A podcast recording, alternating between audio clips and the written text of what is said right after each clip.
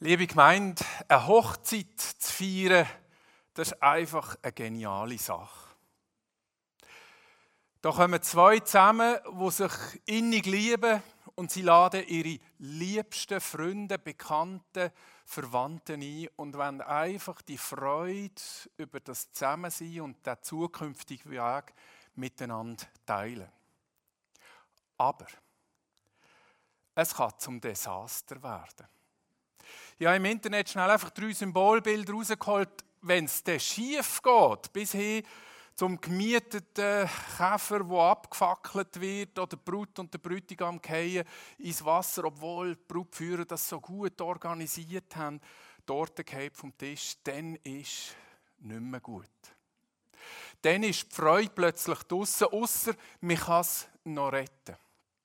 Ich kann mich noch erinnern, als ich als junger Mann mal an einem Hochsen teilgenommen habe. Ich bin hinten in der Killenbank gesessen, wunderschöne alte Kille. Wir waren kurz davor, dass die Orgel eingesetzt hat, die Tür geht auf, das Brautpaar schreitet den Gang führen. Und dann fällt mir auf, dass die zwei Pfarrer ziemlich hektisch anfangen miteinander zu diskutieren. Es sind zwei, weil es sind zwei Gemeinden und die haben doch das wunderschöne Aufteil gehabt. Du machst die Einleitung, du machst Stemmmoderation, ich lese das Gebet und den Text und so weiter und so fort. Und ich habe gesehen von ihnen, da irgendetwas, da bricht Hektik aus. Und dann setzt die Orgel ein, die Tür geht auf und der Gottesdienst ist, hat sie Lauf genommen. Und während der Predigt habe ich so gedacht, das ist jetzt noch ein komischer Predigtext für einen Traugottesdienst. Ja, no. Es ist ihm vielleicht aufs Herz gelegt worden, ich weiß es nicht. Ich habe die zwei Pfarrer beide kennt, ich bin während dem Apero zu und habe gesagt, du, es ist mir so ein bisschen von innen aufgefallen, dort ist ein bisschen Hektik ausgebrochen. Und sie haben grinset und haben gesagt, ja weisst, von lauter Absprechen haben wir am Schluss gemeint, der andere mache ich immer Predigt. Und einer davon hat am Sonntag am Morgen noch eine Predigt halten in der Gemeinde und hat die schon vorbereitet gehabt und hat dann einfach gesagt, okay, ich bin spontan genug, ich nehme die und bastle dann da während der Predigt noch etwas zu Weg aufs Brutpaar und dann kommt das schon gut. Aber wir sind nicht ohne Predigt unterwegs in diesem Traugottesdienst. Also, wir hätten es noch retten Er ist dann allerdings nachher noch heim zu spät und hat eine neue gemacht für den Sonntagmorgen in der Gemeinde. Ich werde euch heute reinnehmen in so ein Hochzeitsfest, wo fast eben nachher die Freude kaputt geht, weil ein Desaster passiert. Für diese Zeit ist es ein Desaster. Es ist etwas eben, die Torte geht runter, das Auto wird abgefackelt, die Brautpaar geht quasi ins Wasser. Es ist so etwas Schlimmes passiert. Aber auch da kommt Rettung. Und jemand, jemand ganz Zentrales, kann das Blatt wenden. Ich werde euch zuerst einmal in diese Geschichte mit Bildern und jemandem, der die Geschichte erzählt, bevor wir dann auf die einzelnen Versen eingehen. Wir schauen ein kurzes Video.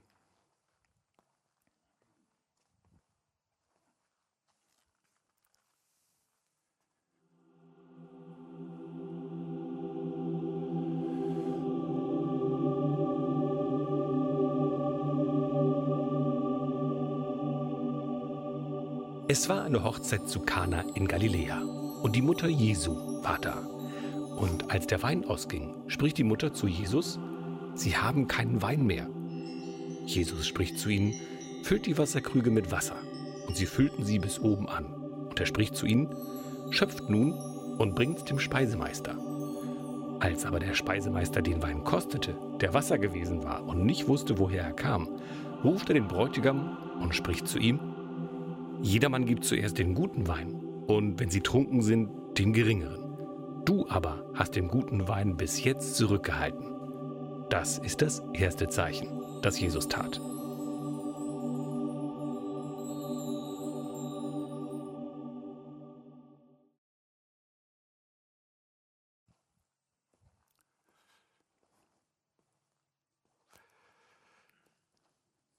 Ein wunderschönes Killenfenster. Für alle, die jetzt den Podcast hören, daheim, die können es googlen. Versöhnungskirche Eilbeck in Hamburg, Kirchenfenster. Und ihr kommt sowohl aufs Fenster wie auch auf das Video. Ein wunderschönes Fenster, wo einfach absolut das Zentrale von dieser Geschichte darstellt. Bunt, farbig, leuchtend und wo eine wunderschöne Botschaft für uns parat hat. Und ich werde das Fenster mitnehmen in die Predigt hinein. Immer wieder drauf schauen mit euch zusammen, wenn wir dem Text ein bisschen genauer nachgehen. Der Text in Johannes 2 im Vers 1 bis 11 fährt an und am dritten Tage war eine Hochzeit zu Kana in Galiläa und die Mutter Jesu war da. Jesus aber und seine Jünger waren auch zur Hochzeit geladen. Wenn eine Geschichte, wo Jesus erlebt hat, gemäss dem Evangelist, so anfängt, dann hat sie hohe Bedeutung. Am dritten Tag. Es ist im Johannes wichtig, dass er so festzahlt, aus verschiedensten Gründen. Aber die Symbolik ist eigentlich schon da, gewaltig. Und zeigt uns, was jetzt kommt in dieser Geschichte, das ist wichtig. Am dritten Tag. Immer wenn der dritte Tag anbricht in der Bibel, dann passiert etwas absolut Entscheidendes. Gott zeigt sich in seiner ganzen Herrlichkeit am dritten Tag im Volk Israel und insbesondere Mose am Berg Sinai. Er offenbart seine Herrlichkeit. Und am dritten Tag, wir wissen es alle, ist die Auferstehung von Jesus. Der Tod ist überwunden, das Werk ist vollbracht und Ewigkeit kann anbrechen.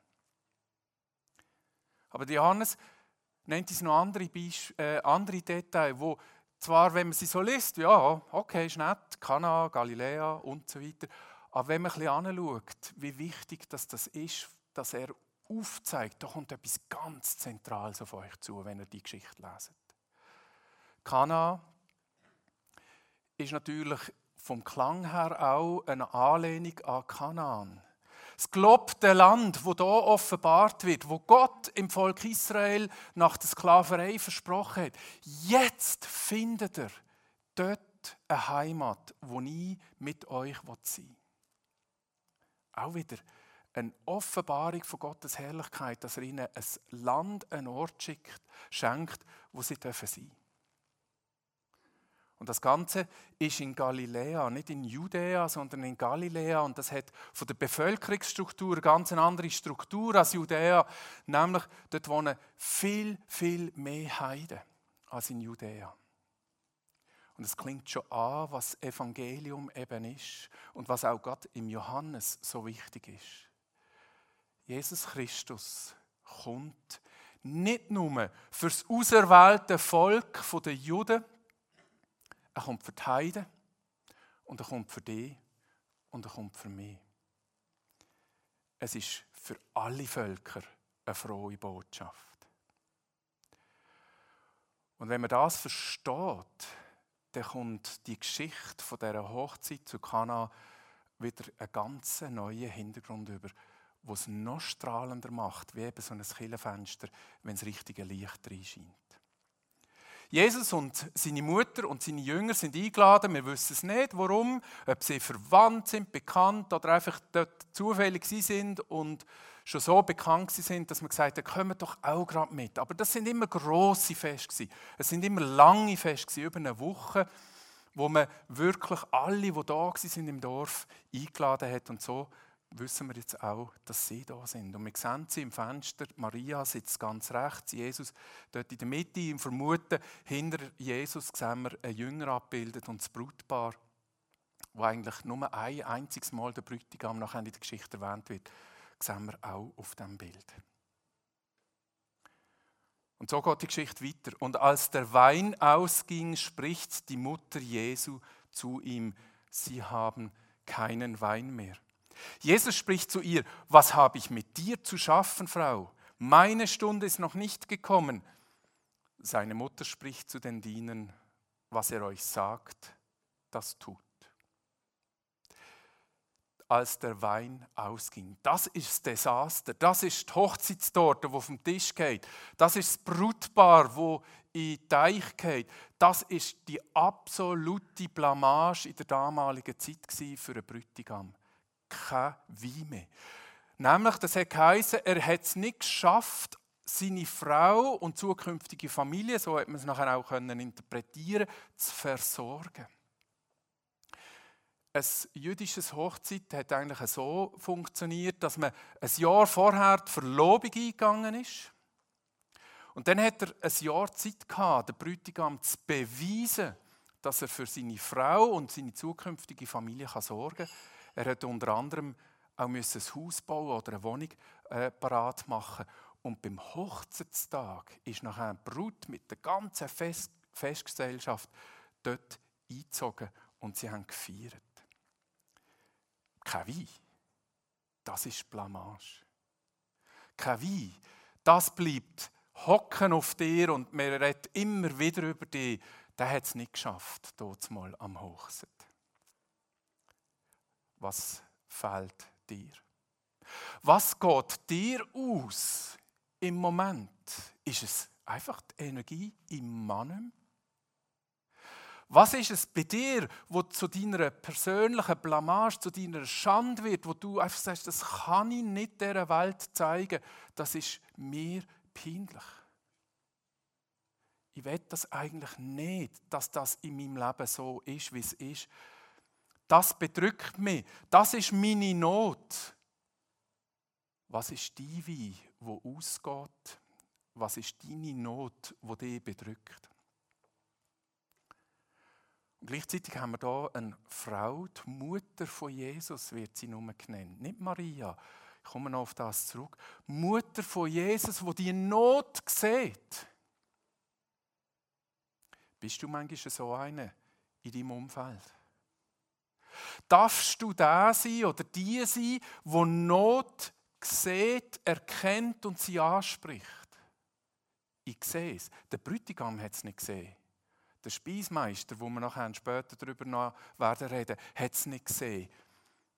Die Diener haben es gemerkt, sehr wahrscheinlich, aber Maria hat das Sensorium gehabt, Not von anderen Menschen zu sehen das, was sie dann nachher wird bedrücken, obwohl sie es vielleicht selber noch gar noch nicht mal wissen. Hast du so Menschen um dich herum, die dir das zwischendurch sagen? Liebevolle Hand auf deine Schulter legen und sehen, ich sehe deine Not und ich bin mit dir in dieser Not. Ich habe das in den letzten paar Wochen erleben mit jemandem in dieser Gemeinde, der auch einfach gesagt hat, ich bin für dich da wo ich mir ein bisschen erzählt habe, an was ich im Moment bin. Und er hat gesagt, ich werde das ins Gebet mitnehmen. Irgendwie, ich habe das gespürt, das hat mich durchgetragen. Das ist so etwas Wertvolles. Und da kommt der faszinierende Austausch zwischen Maria oder der Mutter Jesu und ihrem Sohn. Und als ich das gelesen habe, ist mir etwas aus den Kommunikationswissenschaften in Sinn gekommen. Das berühmte Vier-Ohren-Prinzip. Einige von euch kennen das. Ich sage etwas, aber es kommt manchmal ganz anders an. Oder ich meine ja auch ganz anders, aber ich sage es nicht so. Ihr kennt das. Ihr hockt im Büro mit dem Kollegen, das Fenster ist bei ihm offen, ihr sagt, mir ist kalt, ich habe kalt. Ja, das ist eine Tatsache. Aber vielleicht haben wir eigentlich ihm sagen, mach endlich das Fenster zu. Aber sagt es nicht so oder nicht als Bitte. Und so ist es doch auch da. Schaut mal die vier Botschaften an, wo eigentlich in diesem Satz sind, sie haben keinen Wein mehr, wo Maria, Mutter von Jesus, zu ihrem Sohn sagt. Wenn wir das auf der Sachebene nehmen, Fakt, nada, aus Ende, Krüge sind leer, Becher sind leer, mh, hm, peinlich auf der Appellebene, was wollte ich von Jesus, ist eigentlich auch klar. Mach etwas. Tu etwas. Auf der Beziehungsebene, Und dort wird es jetzt spannend. Heißt es, ich vertraue dir, dass du die Not kannst wenden. Ich weiß, ich habe mit meinem Problem, auch wenn es eigentlich nicht mies ist, aber ich habe es erkannt und ich stehe ein, quasi wieder Fürbitte für andere. Ich darf zu dir mit diesem Problem kommen. Und auf der Selbstoffenbarungsebene von dieser Botschaft, sie haben keine Wein mehr, sagt Maria eigentlich nichts anderes als, das Problem kann ich nicht mehr lösen. Das geht über meine Fähigkeiten, das geht über meine Möglichkeiten, das geht über meine Kräfte, je nachdem, was die Situation ist. Ich muss mich mit dem an Jesus wenden. Und das sind die vier Botschaften, wo, wenn ihr es genau überlegt, doch ganz, ganz häufig auch Botschaften sind, in jedem Satz, wo wir in einem Gebet unserem Gott entgegenbringen. Wir haben vielleicht einfach eine Situation, wo wir anlegen. Wir haben einen versteckten Schrei, Hilfe her, wo wir manchmal nicht einmal aussprechen. Aber er kommt an. Gott, mach etwas. Bring Veränderung. Aber hoffentlich, und das ist die wichtige Ebene, die anderen zwei, hoffentlich kommen wir mit der Demut in das Gebet hinein, wo wir sagen, Gott, ich kann es nicht, aber es muss notwendig jetzt etwas passieren. Im wahrsten Sinne des Wortes. Die Not muss gewendet sein, ob es meine eigene ist oder ob ich der Fürbitte für andere einstehe. Gott, ich komme mit dieser Demut. Ich weiß, dass ich es nicht mehr kann, aber du kannst es.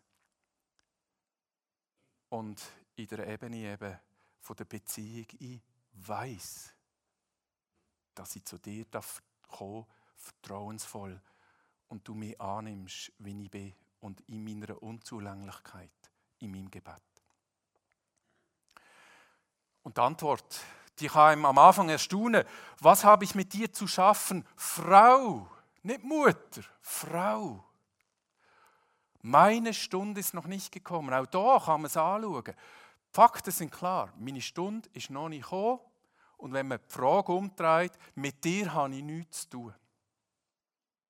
Fakten, Sachebene. Aber auf der Selbstoffenbarungsebene ist es fantastisch, was da für eine Botschaft kommt. Frau, ich bin nicht mehr dein Sohn. Jetzt fange ich meinen Weg an, wo mir der Auftrag gegeben ist von meinem Vater im Himmel. Dem sein Sohn bin ich bin nicht mehr einfach ein Sohn von einer Frau, wo Maria heißt. Nein, ich bin der Sohn vom himmlischen Vater. Und mein Auftrag fängt jetzt an und wird irgendwann dann auch noch vollendet werden. Das ist auch noch drin. Noch nicht ist die Stunde gekommen. Das ist eine Verheißung. Sie kommt. Und in der Beziehung, wir werden es dann sehen, wird ganz klar auch ausgedrückt. Und ich habe deine Not gehört. Er sagt nicht, Gott mir nichts, das ist nicht mein Problem, ich will jetzt weiter feststellen, auch wenn es keinen Alkohol mehr hat und kein Wein, das geht schon, wir haben es gut miteinander. Ah, das sagt er nicht. Aber er offenbart sich da ganz klar als der, wo jetzt einen Weg geht im Auftrag von seinem Vater und offenbart sich so zum ersten Mal im Johannesevangelium. Wenn wir weiterlesen, es standen aber dort sechs steinerne Wasserkrüge für die Reinigung nach jüdischer Sitte und in jeden gingen zwei oder drei Maße. Jesus spricht zu ihnen, füllt die Wasserkrüge mit Wasser und sie füllten sie bis oben an und er spricht zu ihnen, schöpft nun und bringt es dem Speisemeister und sie brachten es ihm. Und wenn wir aufs Fenster schauen, ist das wunderschön dargestellt. Schaut auch, wie der Diener am Boden knäulet, wie, wie er vorher sehr wahrscheinlich die Krühe gefüllt hat und wie Jesus seine segnende Hand über das Wasser leitet. Und dann hinter der Spe Speisemeister, wie es da so schön heißt, wo nachher das Wasser in die Kelch überkommt und in dem Moment, wenn es schmeckt, wirklich merkt, das ist wunderbarer Wein. Sechs Krüge stehen dort. Nicht sieben, nicht fünf. Sechs. Sechs ist nicht ganz sieben. Es ist eben sieben in der Antike und im jüdischen Verständnis die vollkommene Zahl, die göttliche Zahl. Aber wir haben sie noch nie erreicht. Noch nicht. Wieder gibt es der Johannes ein ganz wertvolles Zeichen mit. Noch nicht. Wir sind nicht dran, weil Gott ist in seinem Sohn auf die Erde gekommen. Himmel und Erde haben sich schon berührt, aber es ist noch nicht das, was es verheißen ist, vollbracht. Sechs Krüge. Und es sind Krüge nach jüdischer Seite vom Reinigungsgebot, wo eigentlich nutzlos in diesem Moment sind. Das Fest hat schon lange gestartet, sie haben schon gegessen. Eigentlich ist die Reinigung, wo Pflicht ist, vor dem Essen, die Hände zu waschen, schon vorbei. Und es ist eigentlich faszinierend, wie Jesus da das Evangelium hineinleitet. Ich Jesus Christus, Sohn Gottes, bin der, wo jetzt zählt. Ich bin der, wo gnädig ist und die erlöst. Nicht mehr Gesetz, nicht mehr Werkgerechtigkeit. Jetzt fährt das Neue Testament, das neue Evangelium an. Ich in meiner Person bin der, wo dir gnädig entgegentritt. Sechs so Krüge. Wenn man es umrechnet, das Maß kennt man, weiß, wie groß das ist. Das sind 600 Liter Wein beziehungsweise Wasser. 600 Liter, wo jetzt hier reingehen. Sorry, das Fest ist schon am Laufen, die haben schon getrunken. Die brauchen nicht mehr 600 Liter. Stellt euch vor, wenn sie die trinken. Und sie füllen sie wirklich randvoll randvoll. Nicht einfach, ja, wir haben sie zur Hälfte, du jetzt da ein bisschen schauen. Randvoll und der Segen von Gott ist in dieser Fülle. Gott ist in der Not mehr als genug. Er schenkt mir seine Fülle, wenn ich ihn anrufe und wenn ich ihn ins Zentrum hineinhole, wenn ich ihn in mein Leben hineinlasse. Und wenn Not gewendet wird durch Jesus Christus, dann überströmen wir mit dem, was er uns schenkt. Nicht nur ein bisschen. Oder es hat gerade gelangt, um jetzt wieder das zu machen oder dieses zu beheben. Nein, 600 Liter. Und schaut mal, die machen das einfach. Weil Maria hat ihrem Gott vertrauen und im Vertrauen auf ihren Sohn, wo sie ja weiß, der ist göttlich, einfach gesagt, er hat mir keine richtige Antwort für mich gegeben. Ich verstehe es auch nicht, was jetzt abgeht. Aber wenn er dann kommt und ich vertraue darauf, dass er kommt und etwas tut, macht es, wenn er es euch sagt. Auch wenn ihr es nicht versteht, was soll jetzt Wasser? Brauche ich doch kein Wasser mehr. Das Essen hat schon lange angefangen. Macht es einfach und sie machen es. Und schaut, der Wein, das Wunder passiert erst unterwegs zum Speisemeister und nicht sofort. Die gehen nicht mit 600 Liter Wein nach zu einem. Wir lesen weiter. Sie haben es einfach geschöpft. Als aber der Speisemeister den Wein kostete, der Wasser gewesen war und nicht wusste, woher er kam.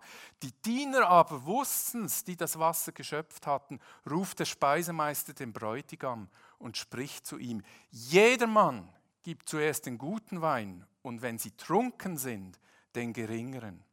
Du aber hast den guten Wein bis jetzt zurückgehalten.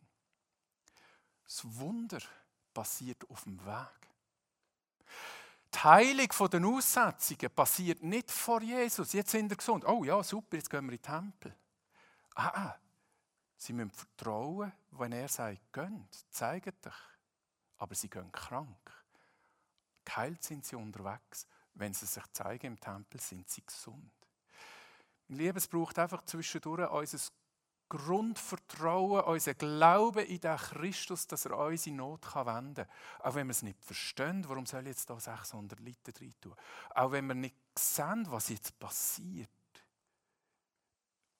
Aber wenn ich es mache, wenn ich in diesem Gehorsam mit Gott unterwegs bin, dann wird Not gewendet und dann wird aus Wasser Wein. Und es ist der Bräutigam, der jetzt einisch vorkommt, weil er ist schlicht nebensächlich. Er kommt einisch vor, aber der wahre Bräutigam in dieser Geschichte ist Christus. Und wir lesen es im Alten wie auch im Neuen Testament, der Vergleich kommt immer wieder. Gott oder Jesus Christus ist der Bräutigam und wir als Gemeinde sind seine Brut, wo eben zu einem geführt werden. Weil er für uns sorgen kann, wie ein Bräutigam ein Jahr lang hat das müssen belegen, dass er eine Wohnung vorbereiten kann. Und im Johannesevangelium lesen wir es dann auch. In meinem Haus von meinem Vater sind so viele Wohnungen, wo ihr, wo parat sind für euch. Er ist der Bräutigam, wo jetzt ins Zentrum rückt. Nicht der Mensch, wo jetzt gerade geheiratet hat, sondern Christus, wo da ist, wo in Fülle für dich und für mich sorgt. Bist du parat, das anzunehmen? Oder reagierst du wie der Speisemeister, der sagt, ja, jeder Mann macht es doch anders. Warum nicht du? Vertraust du im Jedermann? Vertraust du auf das, was wir schon immer so gemacht haben? Und es ist schon immer so gewesen. Dann gewünscht nicht. Wenn du auf jedermann vertraust, gewünscht nicht. Wenn du auf Jesus Christus vertraust, hast du den Sieg, hast du die Fülle. Wenn du dich von ihm lässt, mit seinem lebensspendenden Wasser lässt, füllen dann wirst du zum Wein, zur Freude. Weil Wein ist immer in der Bibel einfach das Zeichen von Freude, das Symbol von Freude. Dann wirst du zur Freude für andere in deiner Umgebung. Bist du parat, nicht auf jedermann zu schauen, sondern wie der Diener, der am Boden knäulet, auf Christus. Nicht auf jedermann, auf Christus. Und machst es in Gehorsam. Der letzte Vers fasst eigentlich nochmal zusammen. Das ist das erste Zeichen, das Jesus tat. Es geschah zu Kana in Galiläa und er offenbarte seine Herrlichkeit und seine Jünger glaubten an ihn. Es ist im Johannes so wichtig, noch einmal zu sagen, das ist nicht ein Wunder, sondern es ist ein Zeichen. Je nach Zählart folgen nochmal sieben oder acht im Johannesevangelium. Und immer heißt es, das ist ein Zeichen. Nicht ein Wunder. Ein Zeichen, weil Zeichen weisen auf etwas an. Die weisen mir den Weg, die weisen mir den Blick, wo ich anschauen muss, wo Rettung kommt, wo Notwendigkeit ist. Im wahrsten Sinne des Wortes. Not wird gewendet. Es ist Jesus Christus. Es ist eben der Himmel auf Erden angebrochen. Kana, Kanaan, das gelobte Land, fängt an Form annehmen. Die Verheißung vom Alten Testament kommen ein Gesicht über. Der Menschensohn, Sohn Gottes, der mit mir unterwegs ist. Mit mir. Ich muss nicht jüdisch sein, ich muss nicht das sein, ich muss nicht dieses sein. Es ist in Galiläa. Es ist für dich und für mich damals wie heute. Und er offenbart seine Herrlichkeit. Ich bin ein gnädiger Gott. Ich schenke Fülle und ich schenke Erfüllung. Bist du parat, wie die Jünger, einfach am Schluss das Glaubensbekenntnis abzugeben heute? Herr, das wollte ich glauben. Sag, was ich muss tun. Ich tue es. In dem Vertrauen, wie es auch die Mutter von Jesus hatte wie es Diener hatten, wie es die Jünger hier hatten. Ich wünsche dir das so sehr, dass du das Zeichen auch in deinem Leben heute, morgen, in den kommenden Tagen wirklich darfst erfahren, die Herrlichkeit von Gott. Amen.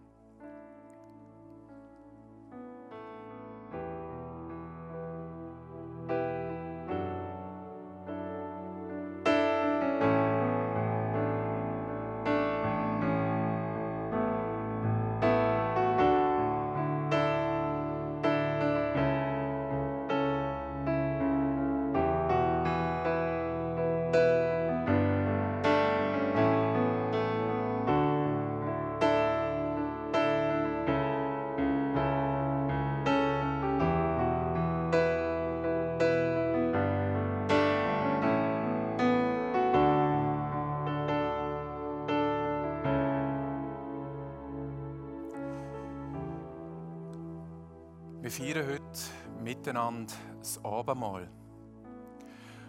Und ich werde mit einem Text aus dem Jesaja 25, Verse 6 bis 9 in das Abendmahl einführen. Es fasst das zusammen, was ihr heute in der Predigt gehört habt und was hoffentlich bei euch im Herzen nun bewegt wird. Und es leitet wunderbar über in dieser Verheißung, was dort mal am Kreuz passiert ist. Für dich und für mich. Jesaja 25, Verse 6 bis 9. Hier auf dem Berg Zion wird der Herr, der allmächtige Gott, alle Völker zu einem Festmahl mit köstlichen Speisen und herrlichem Wein einladen, einem Festmahl mit bestem Fleisch und gut gelagertem Wein. Der beste Wein. Die größte Freude kommt am Schluss in diesem Fest. Gott hat sich offenbart, der allmächtige Gott. Und wir dürfen einfach ein Fest miteinander feiern, in seiner Gegenwart. Ob da nicht um und Probleme sind. Gott sagt, schau, ich bin da mit dir jetzt kommt's. Dann zerreißt er den Trauerschleier, der über allen Menschen liegt, und zieht das Leichentuch weg, das alle Völker bedeckt. Für mich ist das eines der stärksten Symbole jeweils im Abendmahl und in dieser Geschichte von Golgatha, wenn der Vorhang zum Allerheiligsten in dem Moment zerreißt, wo Christus stirbt. Der Trauerschleier, das, wo mir noch den Blick vernebelt auf den Gott, das, wo der Zugang zu dem Gott noch fernhaltet, das ist weg. Und das Größte, wo mich von dem Gott trennt, die größte Angst und die größte Not, wo in diesem Leben innen ist, ist aufgehoben. Das Leichentuch, wo mich abdrückt. Der Tod ist besiegt, weil er am dritten Tag aufersteht. Er wird den Tod für immer und ewig vernichten. Gott, der Herr, wird die Tränen von, meine, von jedem Gesicht abwischen. Ein so ein schönes Bild, wenn ihr heute kommt und Tränen habt. Gott ist da, um sie euch abzuwischen. Er befreit sein Volk von der Schande. Die Peinlichkeit von dem Hochzeitsfest hat Jesus Christus mit Fülle besiegt. Die Schande, die auf dem Bräutigam war, ist ab da. Sie ist stillt in Jesus Christus, in seiner Tat am Kreuz. Die es auf der ganzen Erde, also die Schande, die es auf der ganzen Erde erlitten hat. Das alles trifft ein. Denn der Herr hat es vorausgesagt. In jenen Tagen wird man bekennen, er allein ist unser Gott. Auf ihn haben wir unsere Hoffnung gesetzt und er hat uns gerettet. Kommt zu dem Abendmahl. Kommt, wenn ihr das braucht, was hier verheißen ist, dass Gott euch Tränen abwischt. Kommt in der Gewissheit, dass der Tod besiegt ist. Kommt in der Gewissheit, dass der Weg durch den Tod von Jesus Christus, durch das Blut, das geflossen ist, durch den Körper, der gebrochen ist, frei gemacht worden ist. Und wenn ihr heute dankbar kommt, so nehmt das Symbol auch da wieder als wie von dem Festmahl, wo Gott für uns bereithält. Wir werden noch still zum Gebet. Allmächtiger Herr, wir danken dir, dass wir heute mit dir zusammen ein Fest feiern. Danke, Herr, hast du uns an den Tisch geladen. Danke, Herr, hast du Krüge übervoll gefüllt und schenkst uns in unserer Not Freude. Danke, Herr, für die Tat, die am Kreuz vollbracht wurde durch deinen Sohn Jesus Christus. Dass du ihn hergegeben hast, damit unsere Sünde, unsere Schande ein für alle Mal tilgt ist. Danke, Herr. Lob, Ehr und Preisung dir dafür. Amen.